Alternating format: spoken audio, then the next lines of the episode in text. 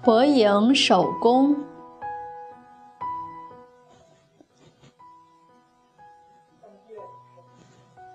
这个故事是说楚平王的夫人伯莹的故事。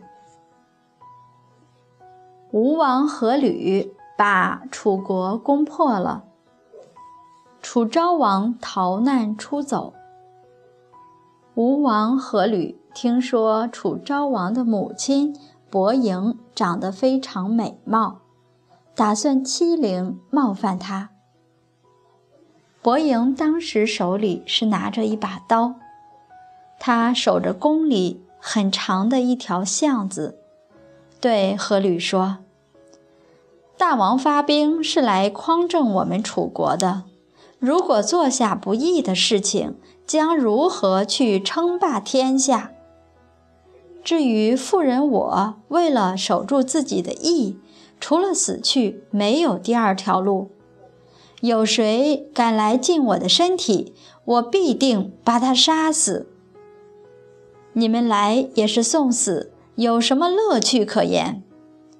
大王，你如果杀了我，是屠杀一个国君的母亲，这是逆天的；如果执意做下去，就是甘心接受淫乱的恶名声，对你又有什么益处？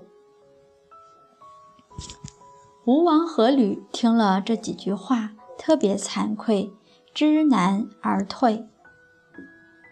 两千多年前的古人心中还是有一定的道德仁义的。有的人，所以有人理智的小以道义，即使欲望当前，他们还是会动容，最终以道义为重，舍却了。欲念。平夫人伯莹守住巷子大约三十多日，直至秦国的救兵到来，吴王的人马退却，楚昭王得以回国。这个德育故事叫做“伯莹守宫”，这也真的是。难中有劫，盗匪有道。从古人给我们留下的故事，即使被打败的国君的母亲，都是守着礼数的。像之前我们讲到元世祖忽必烈的皇后弘吉氏，他对当时宋朝的太后一直是敬姐妹之礼。这才是真正有德义做君上的人。吴王攻破楚国时，国君楚昭王逃亡去秦国搬救兵，吴王便把昭王后宫所有的女子都做了自己的姬妾。轮到了伯莹，她就既能保洁又能生存，这是智慧又气节的女子。她的从容淡定，以及言辞切中要害的智慧，非常值得我们回味。